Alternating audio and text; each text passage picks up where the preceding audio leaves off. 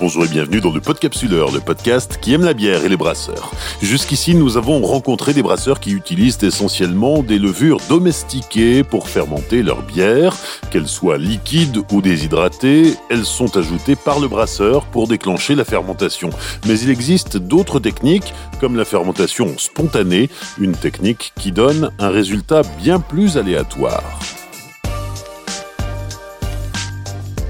Saison 4, épisode 3, Rémi Morin, brasserie Gallia à Pantin. L'histoire de la brasserie Gallia débute en 1890, mais sa production s'arrête en 1968. C'est en 2010 que la marque est relancée par Jacques Ferté et Guillaume Roy, qui créent la société Gallia 1890. Depuis quatre ans, Rémi Morin est le maître brasseur de Gallia. C'est lui qui nous accueille et nous partage sa passion. Mais avec lui, nous allons aussi découvrir l'histoire de cette brasserie jusqu'à la création de la nouvelle gamme Sauvage. Bonjour, je suis Rémi de la brasserie Gallia à Paris. À Pantin. À Pantin. ou à Sucy. ou, ou, à Sucy, ouais. Mais Gallia Paris, c'est le nom de la, de la marque, quoi. Mais, euh, mais ouais, on est à Pantin ici. Et puis on a une deuxième brasserie où on commence à brasser euh, semaine prochaine. Pour commencer, tu vas peut-être nous raconter l'histoire de cette euh, brasserie Gallia ici à Pantin. Oui, donc on a commencé, on s'est installé ici en 2016. Donc moi j'étais pas là à l'époque où on a tout début où on a monté la brasserie. Euh, avant ça, euh, on, on, brassait ailleurs, enfin la marque brassait dans d'autres brasseries. Et euh, puis en 2016, ils ont finalement eu les fonds pour pouvoir s'installer ici à Pantin. Moi je suis arrivé juste après l'ouverture, six mois après l'ouverture de la brasserie. Donc, donc ça fait, ça fait cinq ans que je suis là. Et c'est ici que tu as fait tes armes, parce que avant d'être euh, brasseur, tu rêvais peut-être de devenir chanteur, mais en tout cas, tu étais musicien. ouais, pas de, pas de devenir chanteur, mais euh, non, je faisais de la musique euh, électronique, euh, voilà, plutôt avec des boîtes à rythme. Et voilà, j'étais producteur de, de musique boom boom, je faisais de la techno, et puis, et puis j'étais DJ aussi, donc voilà, je voyageais pas mal je faisais un peu le tour du monde en faisant de la musique et puis euh, après euh, j'étais pris par la bière. Oui, parce que tu étais déjà brasseur amateur c'est ça, ouais. Ça doit faire 12 ans, je pense, que je brasse de la bière. Donc ça, ça fait un petit moment. Euh, je, au tout début, je brassais. Euh, à l'époque, euh, il y avait, on avait un peu plus de mal à avoir du matos. Donc, au, mon tout premier brassin, je l'ai fait avec un, une petite, un petit moulin de grand-mère pour qu'on cassait le malt, avec dans, un, dans une casserole Ikea de 5 litres. Genre moulin à café? Ouais, ouais, je moulin à café, ouais. Que j'avais réglé pour que ça concasse grossièrement le malt. Je crois que j'ai mis, je crois que j'ai mis j'ai dû mettre deux heures à concasser, mais euh, de quoi faire 5 litres de bière, donc euh, pas très efficace le système. Mais, euh, et j'ai fermenté ça dans des seaux Evian de 5 litres, des seaux d'eau. Que, où j'avais fait un trou dedans pour laisser sortir la pression, donc euh, c'était assez euh, rustique. quoi. Mais euh, ça, ça, fait de la bière. De la musique, tu, deviens, tu deviens caviste, ensuite tu deviens barman dans un, dans un endroit réputé à Paris, c'est la Fine Mousse. C'est là que tu parfais ta connaissance de la bière? Bah, L'avantage de travailler dans, dans, un endroit comme la Fine Mousse, c'est que il y a beaucoup de brasseurs qui passent, il y a beaucoup de très bons brasseurs qui passent, et, euh, et du coup, bah, vu que je travaillais là-bas, on, peut leur poser des questions. Peut-être pas forcément pendant le service, on n'a pas trop le temps, mais euh, après, euh, après le service, euh, quand on va faire une after ou même avant, qu'il y ait trop de monde, on, on peut discuter avec eux de leur bière et de comment est-ce qu'ils ont fait ci, ça, etc. Donc c'est vrai que euh, voilà, on a aussi, euh, quand je travaillais à la Finmousse, on faisait aussi pas mal de collaborations. On allait à droite, à gauche, dans, des brasseries, euh, brasser des bières avec eux. Et puis même moi, de mon côté, quand j'avais des vacances, j'allais faire des stages dans des brasseries. Quand on est passionné par quelque chose, c'est sûr que ça aide pour euh, arriver à être bon à la fin. Quoi. Ta passion pour la bière, on peut dire qu'elle surgit un peu de façon euh, inattendue euh, en, en, Suède. Ta maman est suédoise, mmh. tu es né en Suède, tu as vécu en Suède avant d'arriver en France, et c'est dans une brasserie suédoise que tu te dis un jour, tiens, c'est ça que je veux faire. Ouais, en fait, euh, c'était en goûtant, euh, je me souviens comme si c'était hier, euh, une, bière qui s'appelle Slet Öl de euh, Nerike Kulturbryggeri, donc c'est un peu pas très prononçable. Cette brasserie-là, c'est une brasserie vraiment, vraiment chouette. Ils avaient une très grosse réputation, une bière qui s'appelle Kagen, qui était à l'époque notée comme une des meilleures, enfin la meilleure Imperial Stout au monde sur le site Rate Beer. Et donc j'avais vraiment envie de goûter cette brasserie là euh, au tout début parce que bah, elle était de ma ville et puis euh, voilà pour être tout à fait franc dans, dans, cette ville qui s'appelle Örebro il n'y a pas grand chose à faire. Y a, à l'époque il y avait des euh, bah, y avait cette brasserie là et puis il y avait des labels qui faisaient du death metal. Donc donc voilà il y avait il y avait vraiment pas grand chose qui se passait. Et puis du coup ouais quand j'ai goûté cette bière ça m'a vraiment mis une grosse claque. Et, et puis c'est à partir de ce moment là que j'ai commencé à avoir une obstination pour la bière à, essayer de comprendre pourquoi est-ce que cette bière-là, elle avait le goût qu'elle avait et pourquoi elle, était meilleure que toutes les autres bières que j'avais bu de ma vie. Donc après ça, j'ai commencé à lire, des livres et des livres et des livres et des livres sur la bière pour comprendre comment c'est fait. Et euh, c'est à ce moment-là que j'ai commencé à, brasser en amateur.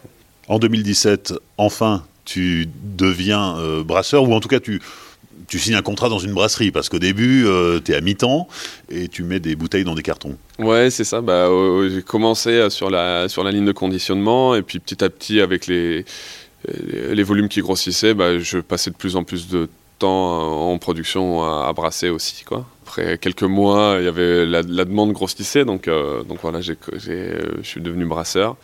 Et puis au bout d'un an que j'étais chez Galia, le Simon qui m'a formé ici est parti. Il voulait retourner à ses racines à côté de, à côté de Nantes, donc euh, il est parti pour, euh, pour monter une brasserie là-bas.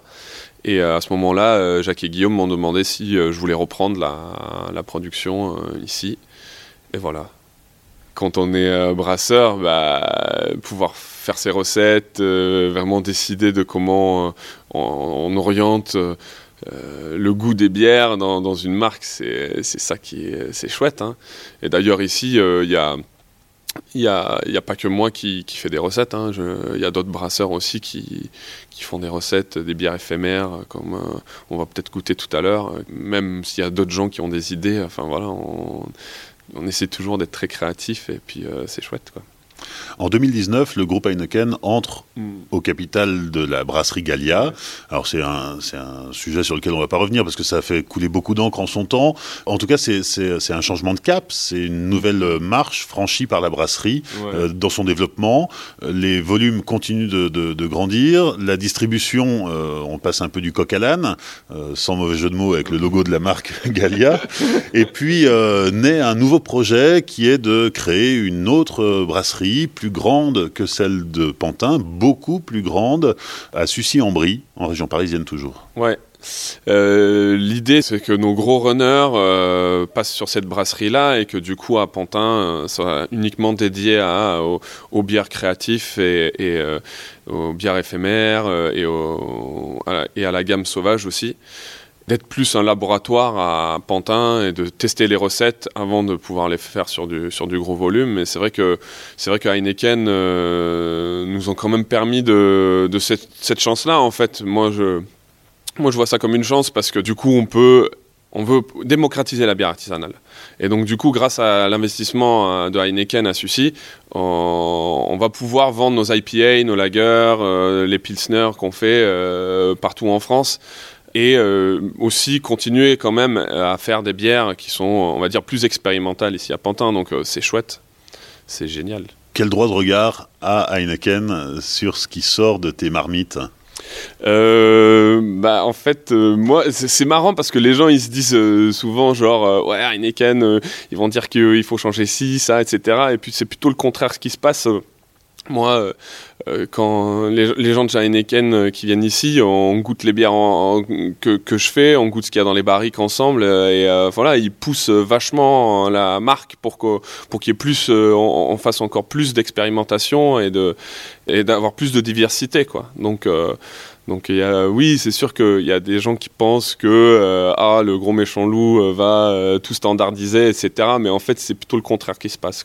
C'est un peu inattendu comme politique de la part d'un grand groupe industriel qui brasse absolument la même bière partout dans le monde Ouais, bah, je pense que euh, ils voient ce qui se passe dans la craft et puis ils, savent clairement que c'est l'avenir. Donc, euh, donc euh, c'est normal qu'ils investissent. Il n'y a pas que chez Galia, hein, Beavertown, Oedipus, et ils aiment cette créativité-là. Donc l'avenir de la bière, elle, est, clairement craft. Quoi. Même si aujourd'hui, les bières industrielles, bah, il y a toujours un public euh, pour, pour les acheter. Et il y a des gens qui n'ont pas forcément le budget pour s'acheter de la bière artisanale. Et puis, euh, euh, ces bières-là, bah, il faut qu'elles existent aussi. Il faut tout dans un monde, on va dire.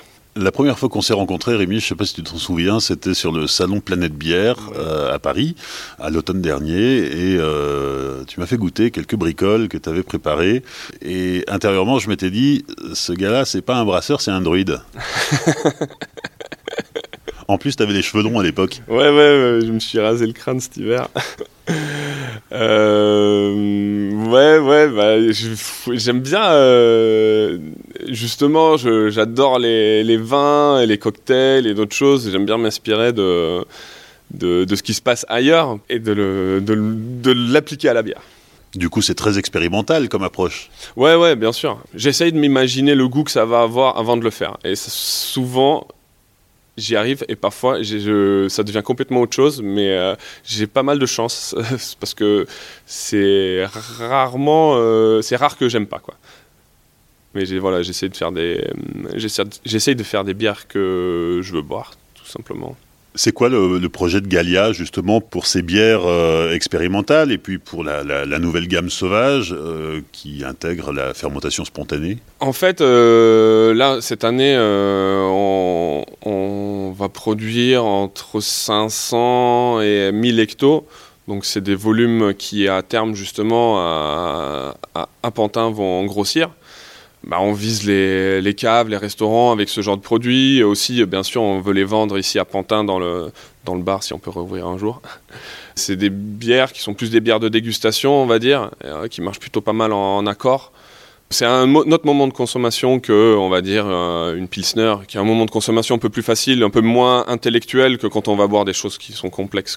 Quand tu fais du vieillissement, par exemple, c'est euh, une bière que tu sélectionnes en fonction du fût dans lequel elle va vieillir, ou euh, tu prends toujours la même bière et advienne que pourra Généralement, ce qui se passe, c'est que quand je reçois les barriques, je vais ouvrir, je vais sentir comment ça sent à l'intérieur de la barrique, et à partir de ce moment-là, je sais ce que je vais faire.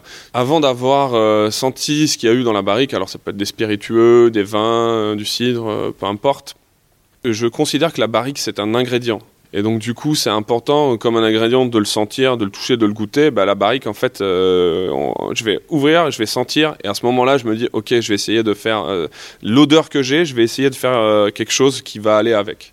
Et la fermentation spontanée, mm. ça se passe comment? Alors, la fermentation spontanée, pour, ceux qui ne savent pas ce que c'est, c'est euh, de la fermentation avec euh, des levures qui vont euh, soit il y a des levures partout, hein, des bactéries et des levures partout dans l'air, sur les sur les fruits par exemple. Et nous, en fait, ce qu'on fait ici, du coup à à Pantin, c'est de la fermentation spontanée pas justement avec les bactéries qu'il y a dans l'air ou, euh, ou forcément. Il y en a parfois dans les barriques aussi, mais nous on va plutôt utiliser les, levures euh, sauvages qu'il y a sur les fruits. Donc euh, sur les raisins, il y a énormément de levures. Donc en fait, la façon dont on procède, on va goûter quelques bières tout à l'heure, mais avec du raisin. Donc on va, en fait, on va utiliser les levures qu'il y a sur la, la, la, peau des raisins, et c'est ça qu'on va utiliser pour fermenter les bières. Donc sur la gamme sauvage, ouais, on est euh, l'idée, euh, c'est qu'il y a des levures sauvages quelque part dans le process. On fait aussi des fermentations en amphore aussi. Soit on fermente en amphore ou en inox et euh, on fermente jamais en barrique. Par exemple, contrairement à des lambics qui vont fermenter dans les barriques. Par contre, on fait de l'élevage en barrique et aussi, et aussi en amphore. Donc après, tout dépend de ce qu'on veut faire. On est bien loin de la Gallia blonde qu'on peut acheter au supermarché du coin? C'est différent. c'est pas, comme je disais tout à l'heure, c'est pas le même moment de consommation, puis c'est pas le même prix non plus. Hein. C'est des, des, des bières où il y a énormément de travail derrière. Hein. Faire des assemblages de, de tonneaux, euh, c'est, il y a toujours des, des tonneaux, par exemple, qu'on n'assemble pas parce que bah, il peut y avoir euh, des piqûres dans, des barriques ou euh, de l'oxydation ou, ou, ou autre. Voilà, on a de la perte partout dans le process. Euh, il y a de la manutention, il faut nettoyer les barriques, les passer à la vapeur, etc. Enfin, il y a vraiment beaucoup de boulot et puis du temps aussi. C'est du temps de stockage. Hein. La bière, elle est immobilisée. Il y a des, on a des bières qui sont dans des tonneaux euh, depuis trois ans ici. Ça prend du temps, mais ça fait des produits chouettes à la fin. Jamais d'échec Ah si, plein. Franchement. Euh, Il y, en a plein. Alors on essaye de. Moi, moi quand je brasse une bière, honnêtement, j'ai, euh, je trouve qu'elle est parfaite. Euh, même, même une Pils ou une, ou, euh, une IPA, ou, je trouve qu'elle est parfaite une, quand je la brasse une fois sur dix. Je me dis, ah là, elle est parfaite. Donc c'est, sur les sauvages, c'est pareil. C'est, on passe notre temps à essayer de rattraper le produit, quoi, en fait. Parfois on fait quelque chose et, et puis la fermentation, c'est pas ce qu'on a voulu. Donc on va se dire, ok, bah, je vais mettre ça plutôt dans tel type de tonneau, ou je vais rajouter un fruit, ou, etc. Et puis, euh, puis euh, ouais, enfin voilà, c'est comme un cuisinier qui va réajuster avec, euh, avec des, du sel ou des épices pendant qu'il est en train de cuisiner. J'ai l'impression que c'est un peu la même chose quand on brasse. Quoi. Donc c'est un travail très minutieux qui prend du temps Ouais, ça, ça, prend du temps. Après, euh, quand on fait de la fermentation spontanée, euh, là, là, il faut être là tous les jours parce que, parce que ouais, ça, peut être très bon, mais ça peut être très mauvais aussi. Hein. Ça peut, on peut avoir des piqûres de bactéries. Il faut surveiller les fermentations euh, tous les jours. Et puis, il faut être rigoureux et, aussi avoir de l'intuition, je pense. Avoir une bonne intuition de, de, de, ce que ça va donner. Quoi. Et en même temps, tu sors des produits uniques, des très petits volumes, et puis jamais, jamais, jamais la même bière. Ouais, bah, c'est vrai que moi, je, une fois que j'ai réussi à faire quelque chose qui me plaît, c'est vrai que j'ai souvent envie d'essayer de faire euh, mieux ou autrement. Donc j'ai souvent tendance à, à, vouloir peaufiner mes techniques et à dire euh, ok, euh, je vais essayer de, de, faire autre chose. Mais c'est vrai que je, m'inspire aussi, vu que je m'inspire souvent de, de, ce qui se passe ailleurs. quand je vais goûter un vin, par exemple, je vais me dire ah, je vais essayer de faire comment est-ce que l'élevage a été fait sur ce vin-là. Je vais me renseigner, etc. Et, et du coup, je vais essayer d'appliquer ce, ce processus à la bière. Ou quand je bois des cocktails, parfois je me dis ah ça ça marcherait bien ensemble ou même quand on cuisine quoi donc c'est vrai que des bières euh, que j'ai envie de faire là tout de suite dans ma tête euh, il doit y en avoir une centaine quoi donc euh, c'est sûr qu'on n'a jamais assez de place dans les cuves pour pouvoir faire tout ce qu'on veut hein.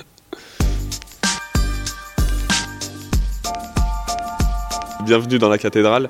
voilà, donc on a les cuves de brassage qui sont là, qui font 20 hectos, et puis des cuves qui font 80 hectos en, fermentation et puis 100 euh, hectos en utile. Donc on peut mettre 100 hectos si ça n'a pas fermenté dans la cuve. Enfin, on peut mélanger par exemple deux cuves dans une pour avoir 100 hectos si on veut. Quoi. On a quelques cuves qui sont plus petites qui font 40 hectos, 20 et puis des cuves de 10 là, expérimentales. Puis là la ligne d'embouteillage qui fait 3000 euh, bouteilleurs avec un dépalettiseur et un l'encartonnage qui est euh, semi-automatique. Quand moi je suis arrivé c'était pas du tout c'était manuel, on mettait les bouteilles à la main sur, la ligne. Donc euh, voilà, on a, de la chance, on a, pu investir dans du matos qui est un peu moins fatigant euh, au quotidien. Alors c'est déjà une belle salle de brassage. Ici en 2020, vous avez produit 6000 euh, hectos mais c'est rien par rapport à ce qui va se faire dans la nouvelle brasserie à Sucy-en-Brie. Du coup, la Sucy-en-Brie, la, salle de brassage, c'est 4 fois la taille d'ici, donc c'est 80 hectos par brassin, et les cuves, elles vont font 160 hectos, donc c'est le double détail de cuve de, fermentation ici. Et la ligne d'embouteillage, elle, est, euh, elle fait 7000 bouteilleurs, donc c'est euh, c'est euh, ouais, un peu plus que deux fois plus rapide que, que ce qu'on a ici. Donc, et, et, la salle de brassage ici, elle est semi-automatique, et à Sucy, elle est complètement automatisée. Alors ça fait peur, euh, process automatisé, ça veut dire que le, le, le, brasseur met plus les mains dans le cambouis? Bah si, euh, le brasseur il met toujours euh, les mains dans le cambouis. On, on, va toujours, avec vu la quantité de houblon qu'on utilise, on va toujours boucher des tuyaux ou, ou autre chose. Donc disons que les bières elles seront plus calibrées à chaque fois. Quoi. Et, et surtout en fait plus le, processus de brassage est automatisé, plus ça laisse le, temps au brasseur de faire autre chose c'est-à-dire euh, euh, vérifier les densités, euh, goûter des trucs, parce que quand on passe son temps à, soulever des sacs de malt et à faire des choses que en fait on pourrait automatiser, ben, en fait on passe pas son temps justement à faire autre chose qui est qui est souvent en fait plus important pour la qualité que de soulever des sacs de malt pour les jeter dans un moulin. Enfin, je veux dire c'est génial hein, d'avoir euh, d'avoir cette vue artisanale du truc mais c'est fatigant on se fait mal au dos enfin moi je me suis déjà blessé le dos ici euh, parce que voilà, enfin voilà, c'est physique quoi. Donc donc c'est des choses que bon voilà, si on peut éviter ça aux, gens aux, gens qui bossent, c'est quand même cool quoi. Tu as dit que ça permettait d'avoir des bières plus calibrées, ça veut dire quoi? Plus industrielles? Bah, pas, plus industriel, non, ça veut dire une meilleure qualité, en fait, euh, une meilleure régularité dans, le produit qu'on veut sortir. Ça veut dire que le brasseur, il passe plus de temps à vérifier euh, si le pH il est bon, euh, s'il n'y a pas une erreur quelque part, plutôt que de justement se soulever des sacs de malt. Quoi. Personnellement, je, pense que l'ordinateur, il fait moins d'erreurs que, moi. La capacité de la, brasserie de, de Sucy-en-Brie, c'est 40 000 hecto à l'année contre 6000 produits ici en 2020. Ouais, c'est beaucoup plus. Mais euh, ouais, euh, bah, ça va nous permettre de, d'avoir de la bière euh, dans des endroits qu'il n'y avait pas avant. Quoi, de, on vise un petit peu sur l'export aussi, pas trop, mais on espère un petit peu exporter nos, nos produits cette année aussi. Hein. donc, donc c'est cool si on peut répondre à une demande. Quoi. Rémi, parle-nous un peu des matières premières qui sont utilisées par euh, la brasserie Gallia pour, euh, pour ces bières. On travaille avec, euh, aujourd'hui on travaille avec deux malteries, avec Weyermann et Simpson.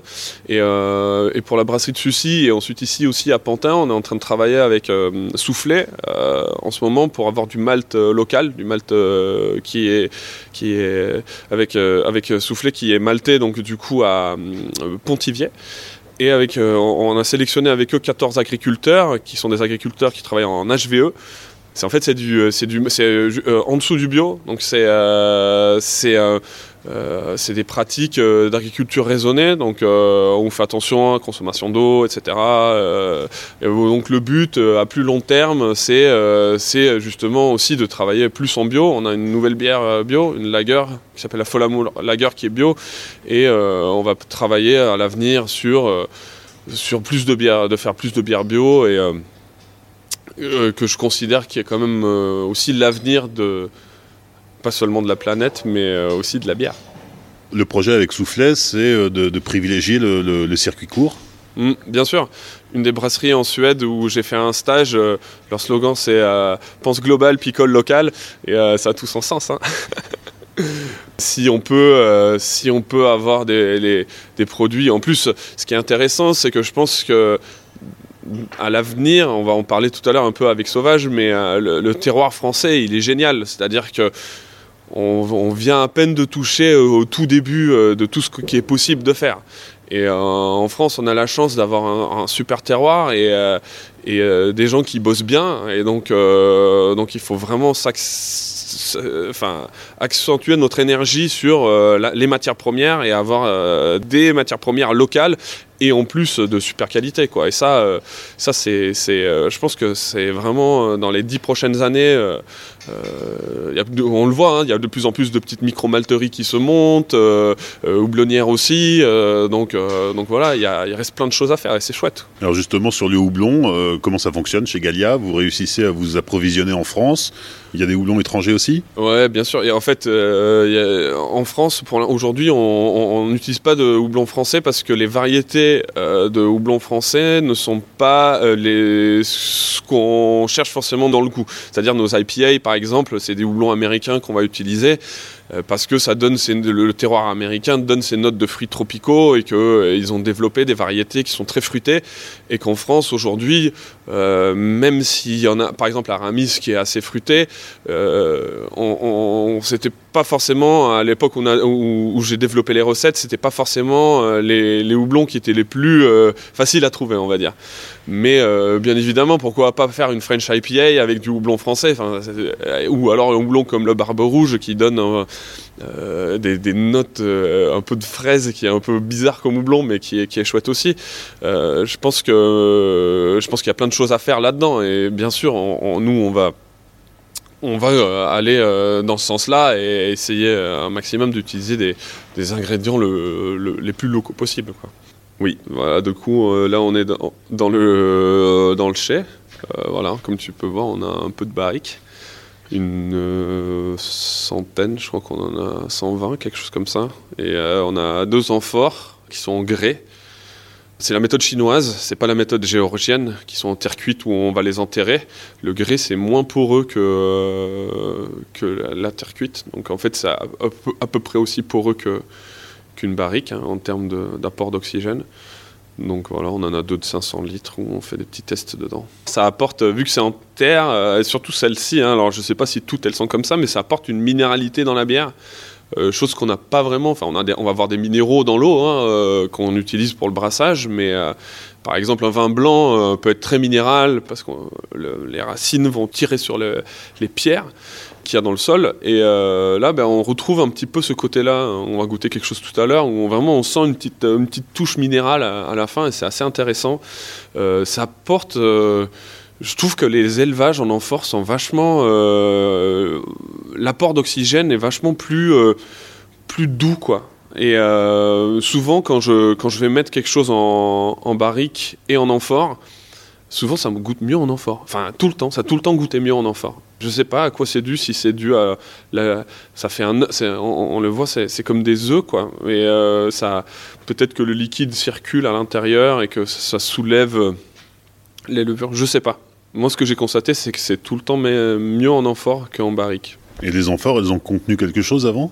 Non, elles étaient neuves. Donc euh, l'avantage avec les amphores par rapport à une barrique, c'est que l'utilisation est infinie. C'est-à-dire que à part si on la casse parce que c'est fragile. Hein. C'est pour ça que les Romains ont arrêté d'utiliser les amphores et qu'ils ont commencé à utiliser des barriques, mais euh, parce que les barriques sont moins fragiles. Mais euh, mais sinon, si on fait attention, on peut on peut les réutiliser autant de fois qu'on veut et elles sont aussi plus faciles à nettoyer. C'est-à-dire qu'une fois qu'on on va avoir une piqûre dans, une barrique, euh, bah, une piqûre acétique ou euh, de la brette ou autre chose, bah, même si on la nettoie avec de la vapeur, de l'eau, de la vapeur, de l'eau, bah, en, fait, cette piqûre-là, euh, c'est très très dur de la faire partir, hein, donc elle sera toujours là. Alors que l'amphore, on peut la nettoyer avec, avec de l'eau chaude. Et, et, donc en fait, au, niveau, au niveau de nettoyage, c'est quand même plus, plus pratique. Quoi.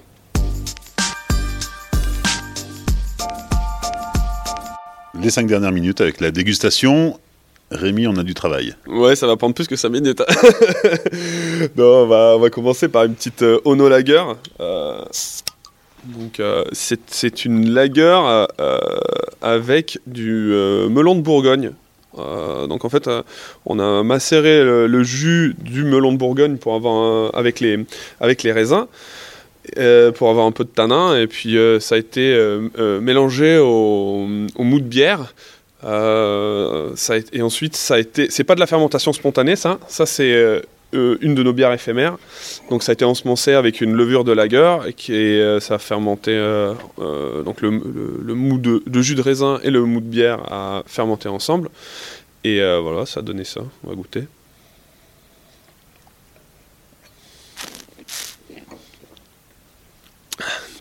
C'est intéressant parce que ça a la, la, fonctionnalité de cette bière. C'est une lager, c'est clairement une lager, mais il y a ce côté tannique en fait. Il y a quasiment pas de houblon dedans, donc. Euh, je trouve que c'est ça qui est intéressant parce que on a l'impression que c'est de l'amertume à la fin, mais en fait, on sent que c'est un petit peu différent et c'est les tanins du, euh, du raisin.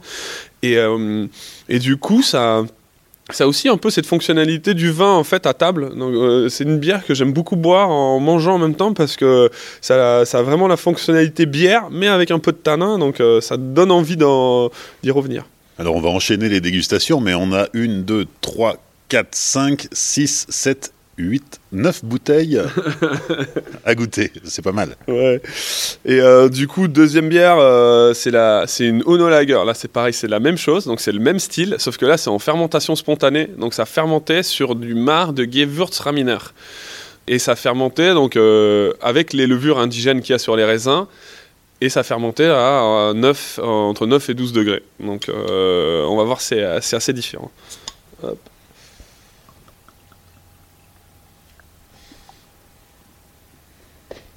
Mais on sent, mais c'est, ce qui est fou, c'est que hum, c'est que c'est de la fermentation spontanée, mais ça sent quand même, ça a quand même un nez de lager. Et euh, même si ça a ce côté euh, un peu, parce qu'il y avait du, euh, du Gewürz, donc ça, ça, donne un côté un peu fleuri.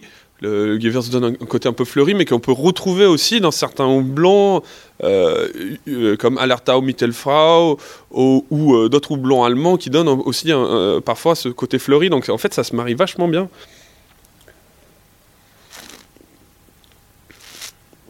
C'est un poil plus acide, hein, mais parce que du coup, bah, y a, je pense que vu que c'est de la fermentation spontanée, il doit y avoir un peu de bactéries aussi hein, qui se sont développées, des bactéries lactiques. C'est une autre version, mais de, la même idée en fait à la base. Du coup, là, on va goûter euh, une des. On va commencer à goûter les sauvages, donc de la gamme sauvage. La première qu'on va goûter, c'est une bière brassée avec du Gewürztraminer aussi. Euh, comme la, la Lager juste avant, sauf que là, on a mis les raisins directement. En fait, nous, la façon dont on travaille, c'est que on a nos propres caisses de vendange. On a aussi du matériel de. Hum, ça, je t'ai pas montré tout à l'heure, mais on a du matériel de, vinification, donc on a de quoi égrapper et, euh, fouler les raisins. On a un, petit pressoir aussi. Et du coup, nous, on envoie nos caisses de vendange chez le viticulteur ou chez le vigneron qui va récolter. Ensuite, il va mettre ça dans le, dans, les caisses de vendange et euh, grappe entière. Et euh, il va envoyer ça en camion frigo. Et soit on le reçoit le jour même où ça a été vendangé, soit on le reçoit le lendemain matin. Euh, donc ça nous permet d'avoir des raisins vraiment bien conservés. Et nous, en fait, ce qu'on fait ici, c'est que du coup, bah, on travaille un peu comme un vigneron, c'est-à-dire qu'on va, on va enlever la, les rafles, on va fouler le raisin, donc on va ouvrir le raisin grossièrement pour qu'il y ait le jus qui coule, on va mettre ça en cuve, et ensuite, on va laisser justement la, fermentation démarrer avec les levures indigènes qu'il y a sur la peau des raisins. Ça met généralement 3-4 jours. Ensuite, à ce moment, après 3-4 jours que la fermentation a démarré, à ce moment-là, on va commencer à rajouter le mou de bière. Donc on va, on va commencer à mélanger à ce moment-là. Donc là, ce qu'on goûte, c'est 80% de, de mou de bière, 20% de Gewürztraminer en macération. La macération, elle a duré 28 euh, jours. Et ensuite, ça a été basculé dans une autre cuve et on l'a laissé pendant 6 mois en cuve. Donc que des, que des cuves inox. Ça n'a pas, pas fait de barrique, ça n'a pas euh, fait d'amphore, c'est que des cuves inox. Et euh, voilà, ça a été embouteillé comme ça, en pétillant, pour ressembler un petit peu à un pétillant naturel, ce qu'on appelle les pétnates dans, le, dans les vins naturels. Donc on va, on va goûter.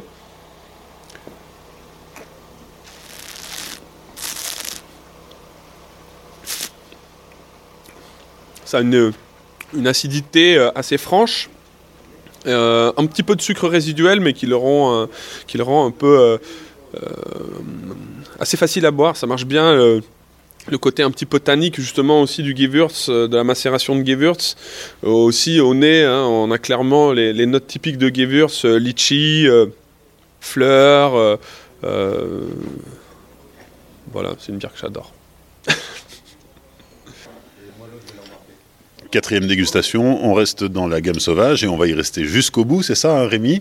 Oui. Du coup, là, c'est euh, ce qu'on goûte, c'est un, donc, euh, un. Donc, c'est la même chose 80% de, de, mou de bière, 20% de raisin. Euh, macération, pareil, hein, presque 30 jours. voilà, gamay qui donne un côté vraiment fruité, euh, vraiment très. Euh, on a l'impression qu'on rentre dans, dans, un bois et qu'il y a vraiment euh, cette humidité, ce côté un peu myrtille, enfin voilà, fruit des bois quoi. Et voilà, un petit peu plus de sucre résiduel que sur le Gewürz, mais voilà, c'est très très très très flatteur quoi, et très très très buvable, très très très dangereux. on est passé sur du rouge évidemment, Gamay. C'est ça. Ouais, c'est bon ça. Moi j'adore. C'est euh, tellement bon que c'est euh, voilà, c'est dangereux de, boire ça en apéro quoi. On peut vite en abuser, je pense. Mais euh, ouais, un de, un de mes la personne qui m'a avec laquelle j'ai fait la, ma première dégustation de bière, il me disait toujours buvabilité, buvabilité, buvabilité. Je pense que quelque part dans ma tête c'est resté. On va goûter la dernière de, euh, des vendanges 2020. Donc là, c'est du pinot noir hein, qui nous vient d'Alsace. Et là, il y a un, petit peu plus de pinot noir. Donc c'est 35% euh, de pinot noir et le reste, c'est du mou de bière. Celle-là, elle a fait une fermentation malolactique, quelque chose qui ne se passe pas dans la bière, mais qui a dans le vin. Donc en fait, c'est une après la fermentation alcoolique, il y a des acides dans le raisin, il y a des acides maliques et citriques, et en fait, les bactéries lactiques vont manger ces acides-là et en faire de l'acide lactique. Ça donne un petit côté, un petit côté beurré, un petit côté gras hein, qu'on retrouve dans, souvent dans le vin, et, euh, je trouve que c'est vraiment chouette parce que c'est pas un caractère qu'on retrouve souvent dans une bière. Du coup, euh, là, c'est euh, c'est avec de la myrtille, celle-ci. Donc, euh, c'est une, c'est une macération de myrtille pendant un an en demi-mue. Donc, c'est des grosses barriques qui font 500 litres. Et ça a été assemblé avec, avec une autre barrique où il y avait une bière au raisin dedans. Donc, on va, donc il y a 70% de, de malt, 20% de myrtille et 10% de raisin. Et l'idée derrière ça, euh, c'est de faire quelque chose qui ressemble peut-être un petit peu à, à l'ambrusco. Euh, la myrtille, ce qui est intéressant, c'est que, c'est que les tanins euh, sont. Les tanins ressemblent vachement aux tanins qu'il y a dans le, dans le raisin. Si on le goûte à l'aveugle, on peut penser que ah y a que du raisin, mais non en fait c'est pas c'est pas que du raisin, il y a de la myrtille aussi.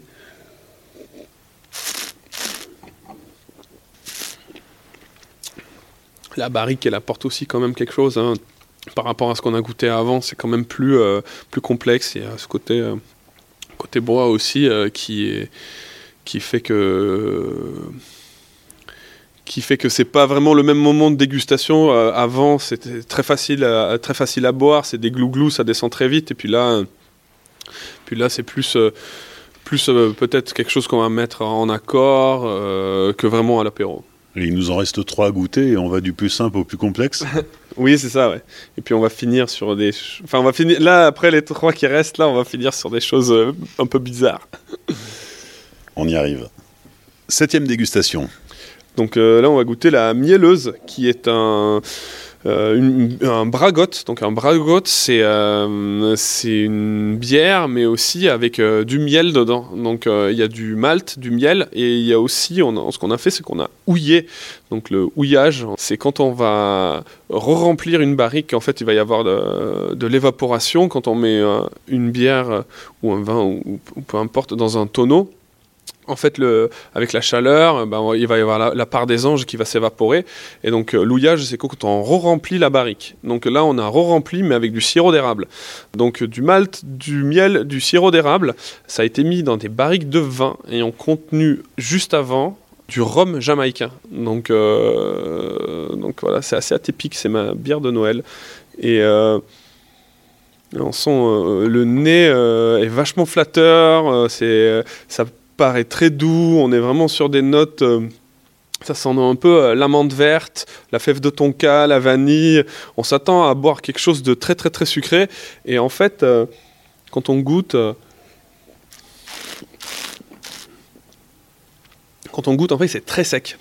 La fermentation, elle a, elle a fini très très bas, c'est très sec et c'est très gazeux, donc ça fait un petit peu comme un champagne. Euh, c'était ma bière pour les fêtes, les fêtes de fin d'année. Euh, ma, petite bière de Noël, il y a ce côté vraiment euh, un peu épicé, limite, de, qu'on peut avoir parfois dans les bières de Noël, ce côté vraiment flatteur, mais en fait c'est très sec et, du coup ça, peut aussi se confondre un petit peu, ça ressemble un petit peu à un, champagne. Et ça se marie très très bien avec une galette des rois.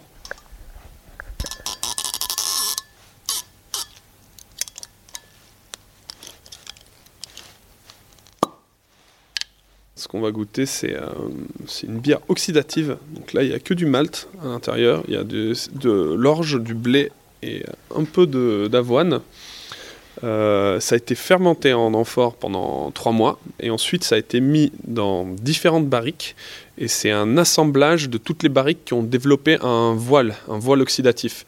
Donc les barriques ne sont pas houillées, donc on ne, les remplit pas, on les laisse euh, la bière s'évaporer euh, avec le temps. Et ce qui se passe, c'est que dans certaines barriques, il va y avoir euh, un voile de levure qui va se développer à la surface, qui va protéger la bière de l'oxygène. Donc, elle n'est pas oxydée, elle est oxydative. Donc, c'est un, type d'élevage qu'on retrouve dans pas mal de vins, notamment les vins de la région du Jura, comme des Savagniens ou typiquement le vin jaune, où on fait un élevage pendant 6 ans. Là, c'est pas un élevage de 6 ans, c'est un élevage de 2 ans en barrique. Donc 3 mois de fermentation en amphore, 2 ans en barrique.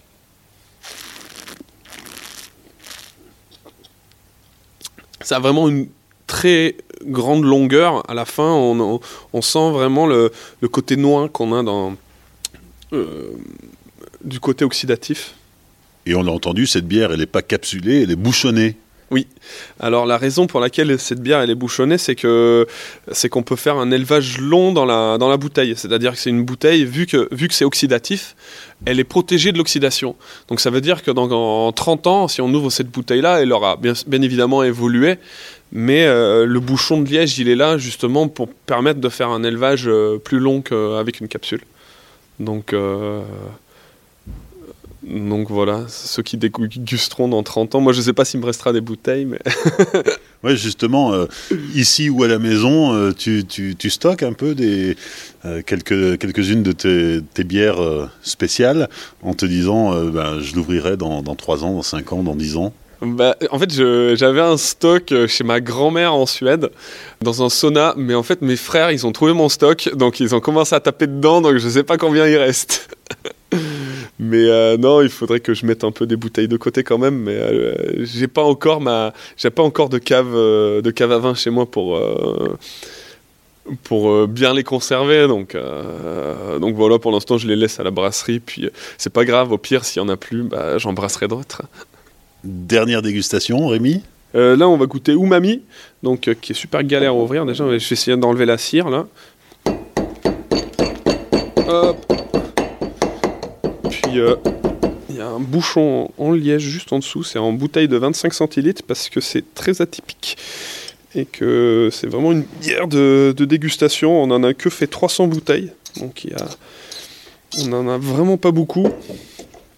Et, euh, et, on a arrêté de les vendre, pour être tout à fait honnête, il nous en reste 40. donc on va goûter ça. C'est un élevage en barrique de vinaigre euh, vinaigre de Bouteville, qui est donc ils font du vinaigre dans des barriques de cognac. Euh, la bière à la base qu'on a mis dedans, elle était rouge. Et euh, bah là, comme on peut voir, c'est plus du tout rouge, c'est plutôt noir. café. Ouais, café. Le, le, le, temps, et je pense qu'il devait rester un peu de. Les bactéries, elles ont fait leur effet, et puis ça, ça noircit. Ça a été en un an et demi en barrique. Déjà, euh, on est, euh, ça fait vraiment euh, tamarin, sauce soja, bah, umami. Hein, ça ressemble un peu à un XRS, les, vins portugais. En bouche, zéro gaz, parce que l'on n'a pas besoin. quand même un sucre résiduel, ça un peu de sucre résiduel, de l'acidité, ça a madéré. J'adore, c'est vraiment en accord. On peut. Moi, j'ai fait un test chez moi avec une glace au sésame, ça marche euh, super bien.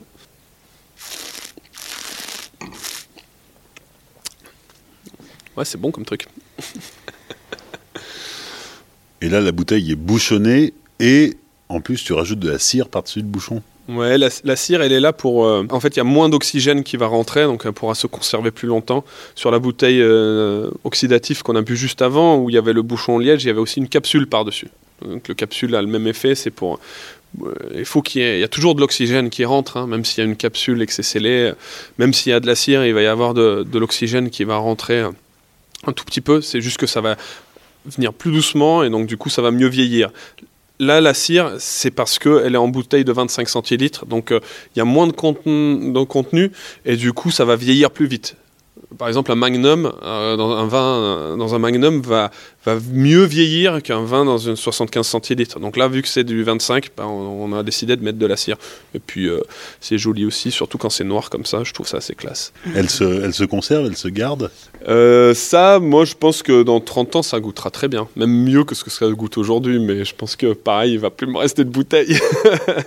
Et d'ailleurs, elle est prévue pour se conserver très très longtemps. Bah, on a mis une Deluo jusqu'à 2045. Euh, il faut, faut, va falloir que j'en mette une de côté pour la goûter à ce moment-là pour savoir si, si, on, si on a visé juste là-dessus.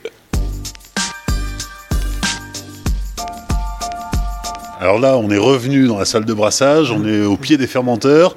Et euh, Rémi, on va goûter un truc. Comment ça s'appelle? Mirage 2000 Ouais, Mirage 2000, c'est un peu une blague. J'avais fait une bière qu'on a appelée Mirage il y a, il y a, deux ans. Et euh, c'est une bière avec de l'abricot et au thé fumé. Donc là, c'est un twist de cette bière.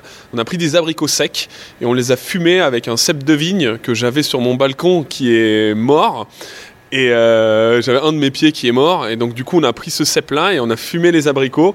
Et ensuite, on a fait un élevage en barrique de un an presque. On va goûter ça. C'est pas mal du tout. Euh, pour ceux qui connaissent un petit peu la, la Saint-Bon Chien comme bière, ça ressemble un petit peu à une Saint-Bon Chien, mais euh, justement avec les abricots et le fumé, c'est un petit peu plus atypique, on va dire. Hmm. La mousse, elle est, elle est vraiment dense, c'est crémeux, c'est euh, c'est huileux presque, comme certains vins euh, qui sont très gras. quoi.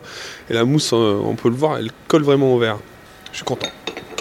On, attaque, ben, on a l'abricot, on, a le on a le côté fumé qui arrive ensuite. Et puis ensuite, ce qui est intéressant, c'est que ça finit sur le tanin, mais de l'abricot. Du coup, vu que les abricots, elles ont été séchés, elles sont plus tanniques que euh, quand on va croquer dans, un abricot. Et du coup, ça finit sur un côté tannique qui ressemble aussi un petit peu à du vin, mais euh, qui est euh, différent. Quoi. Donc, c'est.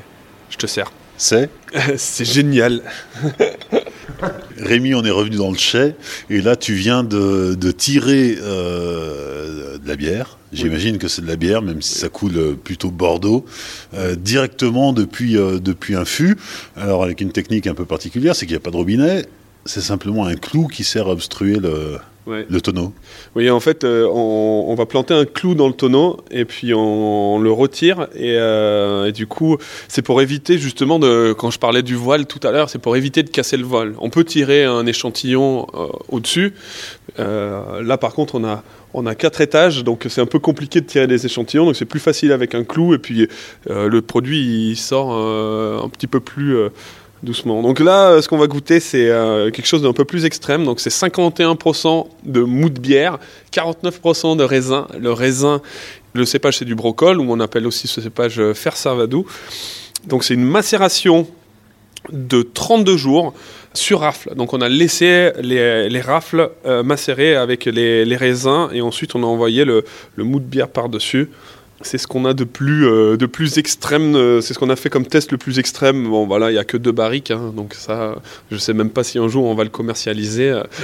ça sera probablement quelques bouteilles juste à faire déguster aux gens qui, passent à la brasserie, mais.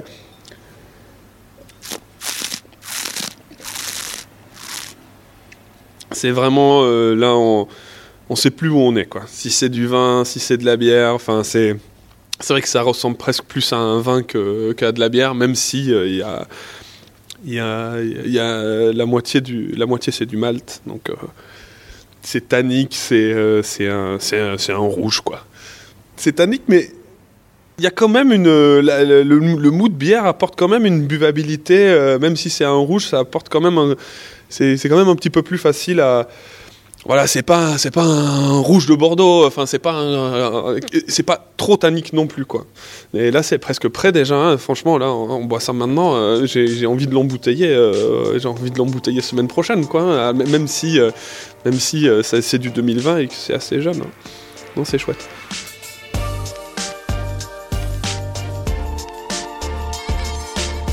Merci à Rémi Morin, maître brasseur de la brasserie Gallia à Pantin en Seine-Saint-Denis et bientôt à Sucy-en-Brie dans le Val-de-Marne. Merci à Brasseur de France qui a permis la réalisation de cet épisode. Comme d'habitude, je vous invite à découvrir la brasserie en images sur les réseaux sociaux du Podcapsuleur, Facebook, Twitter et Instagram. Si vous avez apprécié cet épisode, n'hésitez pas à le recommander en le partageant sur les réseaux sociaux et en laissant un commentaire et 5 étoiles sur Apple Podcast. Merci aussi de soutenir financièrement le podcapsuleur via le site tipeee.com slash podcapsuleur. Et si tout va bien, dans 15 jours, nous ferons étape à Lille. D'ici là, souvenez-vous, l'abus d'alcool est dangereux pour la santé, alors savourez, mais sans forcer.